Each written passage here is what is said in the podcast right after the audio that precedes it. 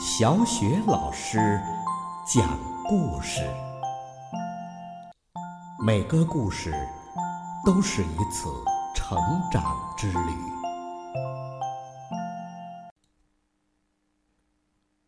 宝贝儿，欢迎收听小雪老师讲故事。昨天呢，为宝贝儿讲了驴小弟变石头的故事。我们说到，驴小弟呀。得到了一块有魔法的红石子儿，只要拿着它，心里想着自己的愿望，愿望就能变成现实了。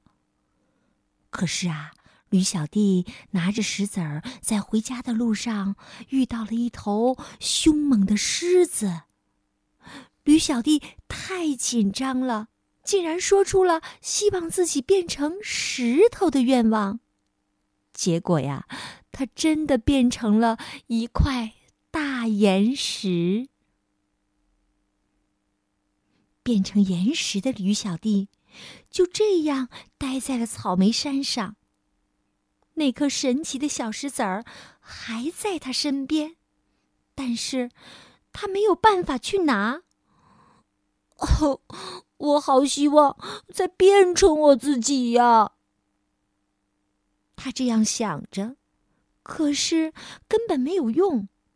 他必须碰到那颗小石子才能产生法力，但是他根本没有办法做到。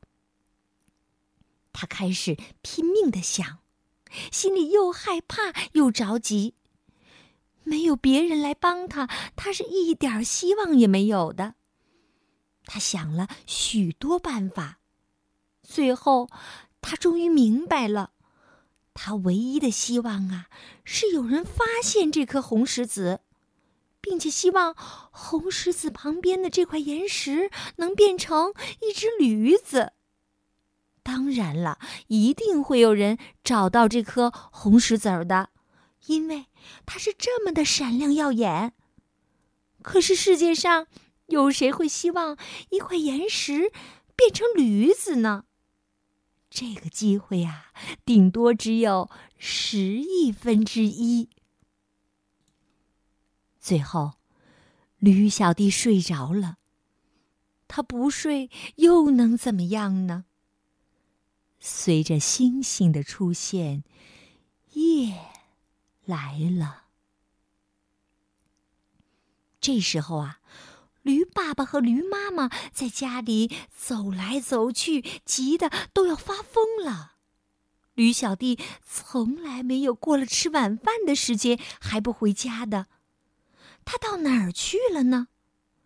他们整夜没睡，就担心他出了什么事儿，希望他能在早晨之前回来。可是，这个希望当然是落空了。驴妈妈哭得很伤心，驴爸爸尽量的安慰她。他们俩都希望他们的宝贝儿子跟他们在一起。驴妈妈说：“ 往后，往后我再也不说他了，不管，不管他做了什么事儿。”天亮了，他们到处向邻居打听。他们也问了所有的孩子，包括小猫、小狗、小马和猪宝宝。但是这些孩子打前天起就没见过驴小弟。他们去找警察，警察也没有办法找到他们的孩子。燕麦谷的狗全都出来搜寻。他们闻过了每一块岩石、每一棵树和每一片草叶的背面，搜过了远近的每一个角落和溪谷，可是，一点线索都找不到。他们也闻过了草莓山上的那块岩石，可是那岩石的气味就跟一般的岩石一样。半点儿也不像驴小弟的气味儿。同一个地方搜了一遍又一遍，同一只动物问了一次又一次。就这样过了一个月，驴爸爸和驴妈妈不知道还有什么办法可想了。他们认为，一定有什么可怕的事情发生在他们儿子身上。他们再也见不到他了。他们尽量想让自己快乐，尽量想要过得跟平常一样。但是，平常的生活里总包括了驴小弟。所以，他们老是想到他，他们很难过，觉得这样生活下去没什么意义。晚上过了，又是白天；白天过了，又是晚上。驴小弟在山上醒着的时候越来越少，他醒着的时候。只有不快乐和失望。他觉得他会永远变成岩石。他想要习惯这件事儿，于是他不想醒了。天气渐渐变凉，秋天来了，树叶都变了颜色。接着。树叶掉了，牧草也弯到了地面。随后，冬天来了，风刮过来又刮过去。接着，下雪了，大多数的动物都躲在家里，靠着它们存储的食物过冬。有一天。一只狼坐在驴小弟变成的那块岩石上，饥饿的一遍又一遍的吼叫着。然后，雪融化了，在春天的阳光下，大地又暖和了起来，树木花草也都发芽了，树又长出了叶子。花儿也露出了他们年轻的脸庞。五月里，有一天，驴爸爸一定要驴妈妈跟他去野餐。我们要打起精神来呀！驴爸爸说：“虽然我们的宝贝儿子不在了，我们还是要像从前一样，好好的过下去呀。”于是，他们就来到了草莓山上。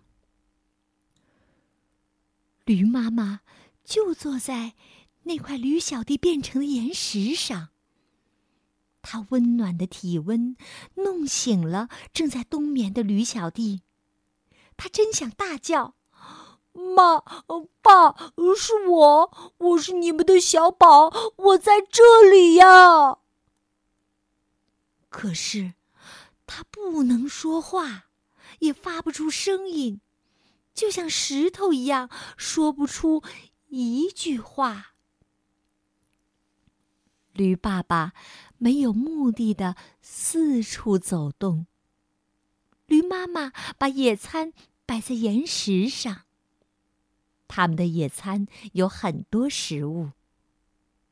突然，驴爸爸看到了那颗红石子儿。这颗石子儿可真好看呐！小宝要是见了呀，一定会把它收藏起来的。说完，驴爸爸把这颗石子儿放到岩石上。这时候，驴小弟虽然还是石头，却像驴子一样完全清醒了。驴妈妈感到一种说不出来的兴奋。